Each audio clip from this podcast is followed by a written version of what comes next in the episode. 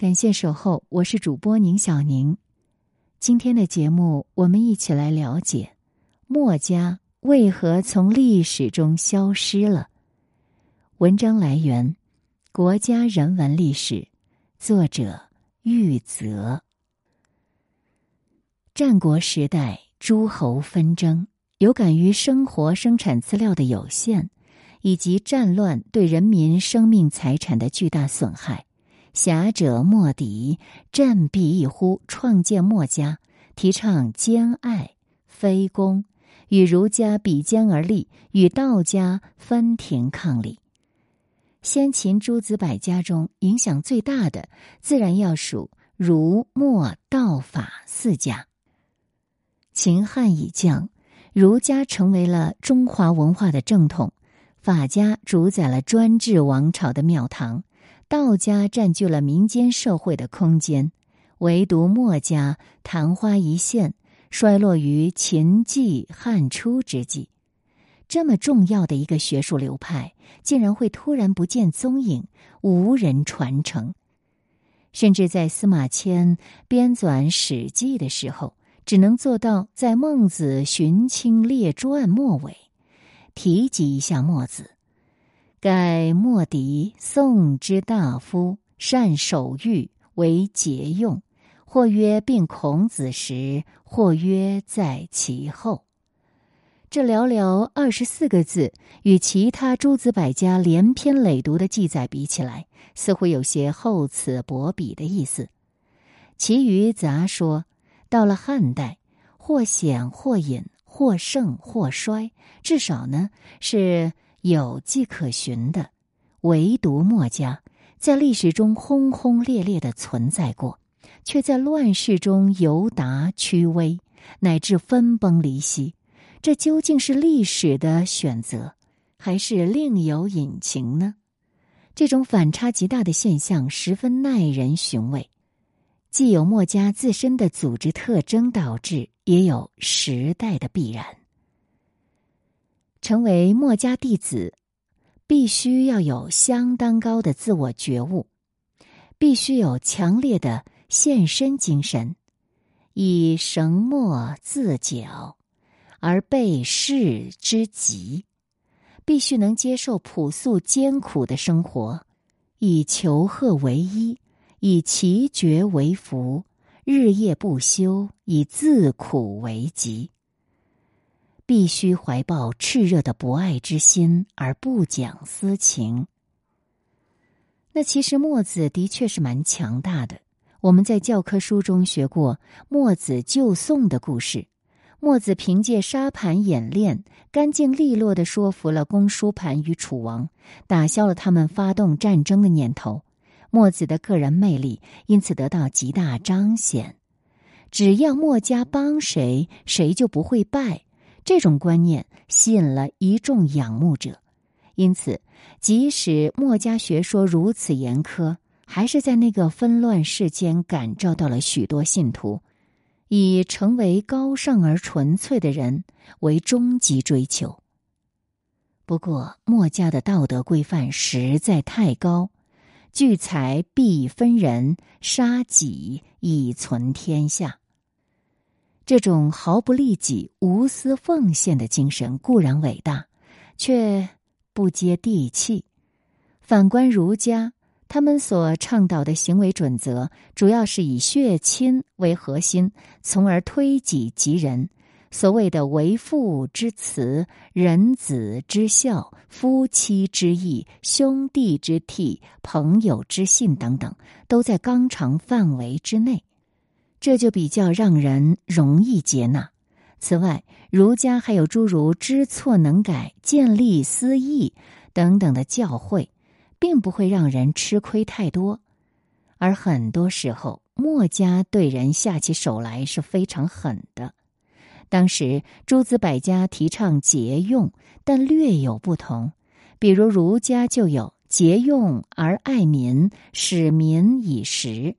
连有法家倾向的荀子也知道，强本而节用，则天不能贫。黄老学派则更是大大方方的提出，天子藏珠玉，诸侯藏金石，大夫蓄狗马，百姓藏布帛。墨家呢，就一下子走向了极端。凡衣裳之道，冬加温，夏加凉者，其余皆去之。其为公事，冬以御风寒，夏以御暑雨，其余者去之。舟车之道，以车行陵路，舟以行川谷，以通四方之利，其余者去之。凡其为此物也，无用者不加。这就是彻彻底底的实用主义，也就是刚刚满足生活的基本需求。同时，儒家是懂得享受美食的，食不厌精，荟不厌细。他们是陶醉音乐的，子在其闻韶，三月不知肉味。不图为乐之至于斯也。但墨家呢，就对诸多艺术形式感到反感，无形中就抹杀了人们的审美需求。墨子说：“故其乐于繁者，其志于寡。自此观之，乐非所以治天下也。”他就赤裸裸的表达了对音乐的嫌弃。墨子的门徒统统称为墨者，也叫短衣帮。平日里是短衣草鞋，闻鸡起舞，大搞武术训练，以吃苦为乐事。看到墨家这么老实，无怪乎连道家的庄子也会忍不住批评几句了。他说：“墨家的主张实在是太偏激了，普通人是不容易接受的。你的组织纪律也太严格了。”生活其中如鱼得水的，恐怕就只有他们了。这些墨门子弟生前勤劳，死后萧条，未免过于残酷。墨家的道违反潮流，让人害怕，让人寒心。纵有墨子独挑重担，天下人也不会理睬，为之奈何？如此之道不合时宜，还谈什么内圣外王？差得太远了呀！墨家只是一种世俗学说，却有着出世般的禁欲规定。然而佛教能为信徒提供一套灵魂救赎的法门，也享受到心灵的愉悦。在完备的体系下，虔诚的佛门弟子可以为了追求永恒的极乐而暂时忽略现实的艰苦，而这些许诺，墨家做的就远远不够了。墨家只是很虚妄的提出了鬼神观念，用以劝人行善，而且是以督导、威吓为手段，很难激起民众自觉，自然就无法形成信仰的基础。不靠形而下的物质动机，也不靠形而上的精神慰藉，仅仅是理想主义和自我感动，当然是无法维系普遍而长久的吸引力的。墨家最后只能言之无闻，行而不远，逐渐就人才凋零。诸子百家中，儒家最重教育，孔子作为万世师表，座下弟子三千，贤人七十二。其中又有不少弟子效法孔子，周游各地讲学，开枝散叶；而墨子和他的学派就全然不同。大思想家只有墨子一个人，他的弟子以及再传弟子只会擅长制造兵器和城防守备。以墨子毕生行迹来看，他不是一位教育家，更像是一位反战斗士。墨子五十三篇，只有耕著、贵义、公孟、鲁问、公书五篇，记述了墨子生平言行之际，见有师生问答。另外，在背城门等十一篇专论防御之术的记录中，略有师生往来的只言片语。从雪泥红爪中，可一窥墨子对接班人的培育模式。其中最为典型的一篇。是一则有关教学的记述，是在《鲁问》当中有记载的。说的是鲁国有人把儿子送到墨子那里学习，结果他的儿子战死，父亲呢就来责备墨子。墨子就说：“你要让你的儿子向我学习，现在他学成了咱们墨家的精神，作战死了，你却因此而恼怒，犹如你想卖米，米卖完了你就生气了，这岂不荒谬吗？”墨子如此的铁面无情，同样也让他对亲情冷漠。墨子的教学是以军事目的为主旨，而不是以学问为核心的。也就是说，墨子重实战轻学术。那以此观之，把弟子战死了视为学成了墨子的精神，墨家精神，这就毫不奇怪了。墨子本人呢，他是大半生都奔波游走于诸侯国之间，他反对战争，呼唤和平。在他年老力衰后，继任的巨子孟胜率弟子为楚阳城军守城。当时正值吴起变法，吴起论功行赏的行为激起了楚国贵族的强烈反对。杨成军是站在贵族一边，趁楚悼王死后的时候，就起兵杀掉吴起，并毁坏了楚悼王的尸体。于是楚肃王即位后，依法诛杀了一批贵族，并收回他们的封地。杨成军来不及与孟胜告别，落荒而逃。此时，身为居子的孟胜十分尴尬。守的话呢，他没有起兵的信服。他走的话呢，又辜负了杨成军的信任。孟胜经过一番思考，认为受杨成军所托，无法守护他的属地，必须一死。这个时候，他的弟子徐若就劝他：“为杨成军死可以，但其死无益，又绝了墨家的衣钵啊。”对此，孟胜怎么回答呢？我与杨成军非师友，即君臣。不死，无以事事后人，无以立墨家之高标。死其实是实施墨家之意，并能光大其业。况且已将举子之位传给宋国的贤人赵襄子，何惧后继无人？徐若又说：“果能如此，弟子请先死，为先生清扫道路。”于是自刎于前，同死者一百八十人。孟胜死后，三个弟子将信息传给赵襄子后，欲还楚同训。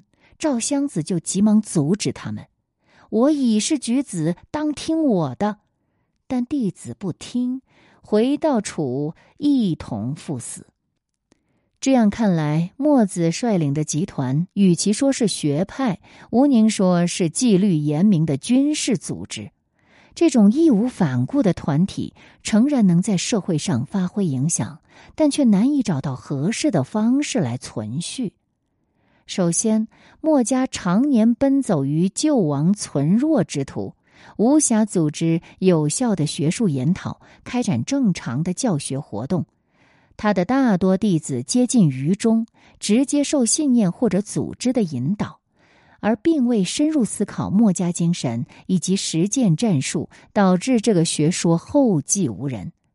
其次，墨家兼爱众生，常为弱者守城，屡次遭遇大规模的人员伤亡，弟子又难以及时补充，很容易迅速凋零。最重要的是，墨家并不隶属任何诸侯势力，多数物质都是靠自力更生。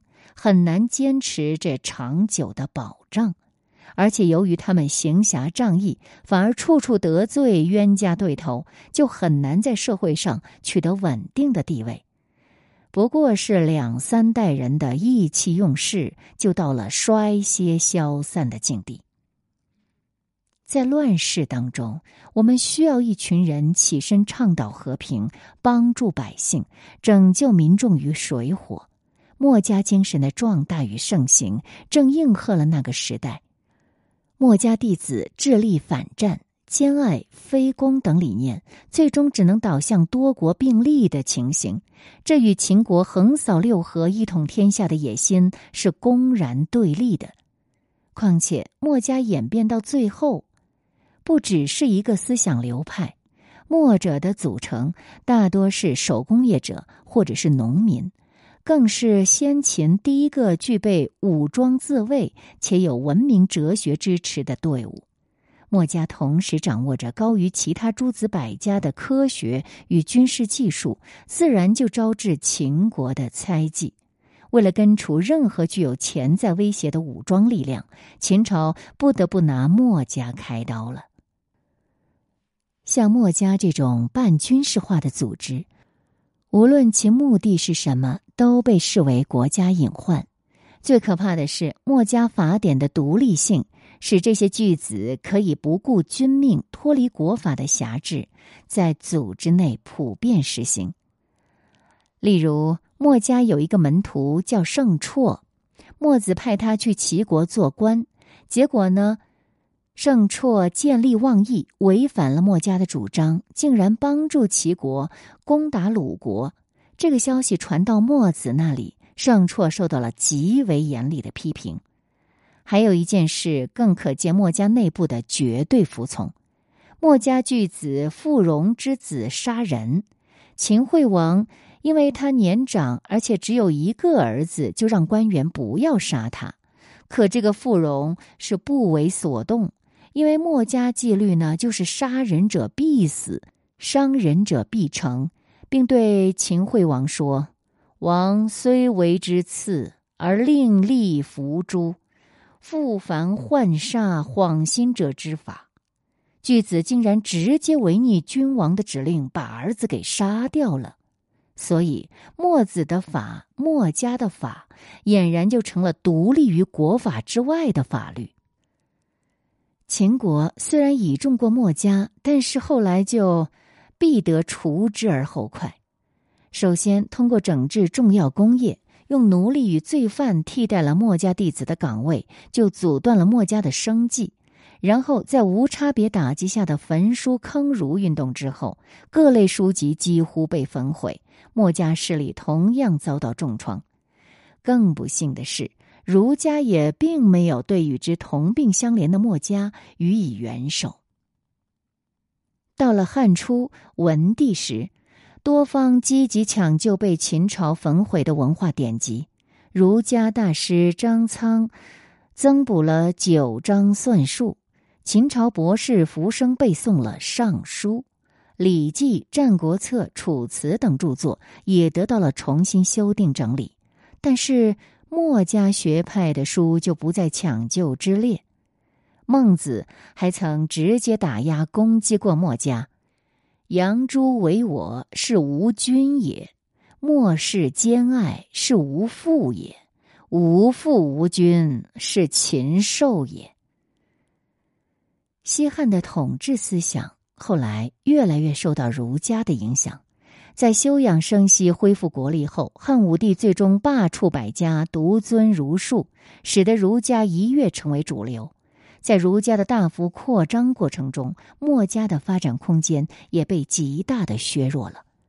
毫无疑问，在独尊儒术面前，墨家思想已经开始衰退。因为墨家的许多主张都在对抗与偏离传统精英文化中根深蒂固而又被广泛认同的取向，例如奢侈的葬礼、优雅的音乐、美丽的服饰等等，都是被墨家拒绝的。墨家所提出的简用与节葬就显得不合时宜。而一切又充满着矛盾。许多墨家弟子作为当时的知识阶层，必须在精英位置上才能发挥才能。尽管墨子本人并不去求得贵族的任用或者是供养，但是当时的世人却并不都这么能够高风亮节。愿意跟随墨子学习的弟子，丝毫不会掩饰自己的欲望。对此，墨子还要为门下弟子积极奔走。墨家弟子无论拥有何等技艺与道德品质，他的根本的生存方式还是要和士保持一致。他们既有志于道的理想，还要接受从于王的现实。可是士的生活习惯就和那些墨家提倡的简用节葬等观念是格格不入的。再比如兼爱，被认为这是墨家思想的核心，也是最早提倡人人平等的学说。可是那个时代恰恰是最讲究等级的时代，墨家一句口号就想消灭社会的等级，这就太过理想主义。相较而言，儒家就没有提及什么绝对平等，反倒用“人皆有恻隐之心”建立起了共情与理解的基础。墨子的兼爱是起源于天，普爱众生，相当粗俗。从根本上说，这就是原始社会的低级平均主义，与不患寡而患不均的朴素观点接近。可这都与墨家自身所处的立场相违背。墨子代表的墨家毕竟是出身于士这个阶层。由于他阶级的局限性，不管他思想的平民性是有多少，也不管他们如何为平民百姓去奔走呼号，他们都没有勇气与原有的阶层彻底决裂。这种错位呢，就使得儒家有机可乘。在世卿世禄制度下，以学而优则仕为目的的学人，哪里还听得进墨家的思想呢？那就更不会为墨家摇旗呐喊了。自汉魏以来，儒家几乎对墨家思想集体禁言，使得墨家成为所谓绝学。不过话又说回来，墨家虽然消亡，但先秦诸子中最热切于救世者，莫过于墨家。只有他们才真正的做到知不可为而为之。墨家弟子扶弱抑强，力阻战争，将并不强大且难持久的有限力量全然倾注，在乱世的黑暗中迸发出灿烂的光火。这种侠义精神不会磨灭，永恒的流传了下来。